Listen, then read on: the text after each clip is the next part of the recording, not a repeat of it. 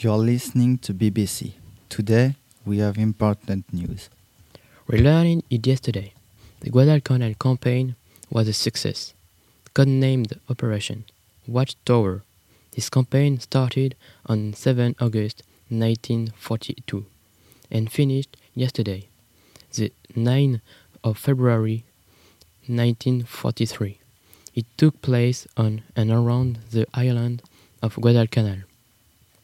On the 7 August 1942, Allied forces, predominantly US Marines, landed off Guadalcanal, Tul- Tulagi and Florida in the southern Solomon Islands with the objective on denying their use by the Japanese to threat, threaten Allied supply and communication routes between the United States, Australia, and New Zealand. Powerful American and Australian naval forces supported their landings.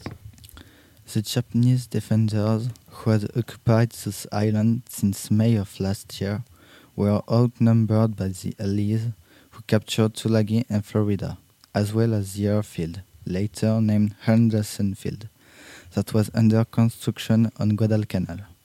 Surprised by the Allied offensive, the Japanese made several attempts between August and November to retake Henderson Field.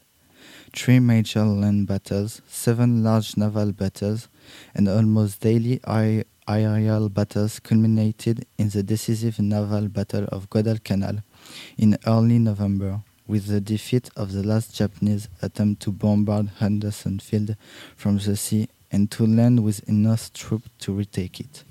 In December, the Japanese abandoned their effort to retake Guadalcanal and evacuated their remaining force by the 7th of February, in the face of an offensive by the US Army's 14th Corps.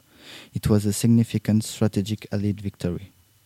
Lost in numbers, the Allied lost 7,000 men and have more than 7,000 wounded. They lost 29 ships and 615 aircraft. The Japanese lost uh, 38 ships and around 9,000 men in fight. Thanks for listening.